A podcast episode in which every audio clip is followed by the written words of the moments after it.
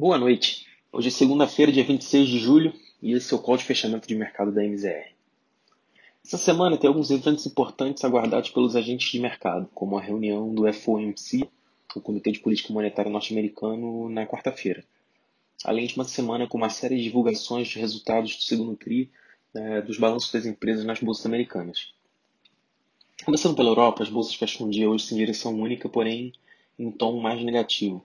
O índice Eurostox ele fechou o dia em queda de 0,08, acompanhando um pouco do mau humor de mercados asiáticos, depois que o governo chinês anunciou uma direção de maior aperto regulatório sobre o setor de tecnologia, sobretudo nos prestadores de serviços de ensino à distância, numa tentativa de tentar reduzir as mensalidades, que acaba trazendo uma sinalização ruim com relação à liberdade econômica das empresas de tecnologia de uma maneira geral. E seguindo o gancho para a Ásia, as bolsas por lá fecharam um dia com quedas fortes, dado todo esse cenário que eu comentei, e o índice Hang Seng de Hong Kong fechou com queda de 4,3%, o índice Shenzhen perdeu 2,65% e o Xangai Composto desvalorizou 2,34%.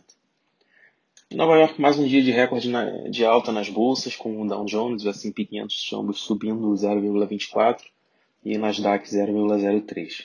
Revertendo um pouco do viés negativo do começo do dia, causado por temores com relação à variante Delta e o cenário que eu comentei negativo na Ásia. As expectativas dos investidores com relação à reunião da FOMC seguem identificar potenciais sinais que a autoridade monetária vai antecipar a retirada de estímulos monetários, porém com pouca probabilidade disso acontecer. Olhando para o Brasil, o real valorizou hoje contra o dólar, né, no movimento superior aos dos pares emergentes, e a Bolsa Americana fechou o dia cotada a 5, desculpa, a moeda americana fechou o dia cotada a 5,17 reflexo do aumento da aposta do, do mercado de que o Banco Central vai acelerar o passo de alta da Selic, já embutindo maior probabilidade de elevação de um ponto percentual na reunião de agosto. Tudo isso vem num cenário de deterioração das expectativas de inflação e maior necessidade de retirada dos estímulos monetários para ancorar o desarranjo nos preços.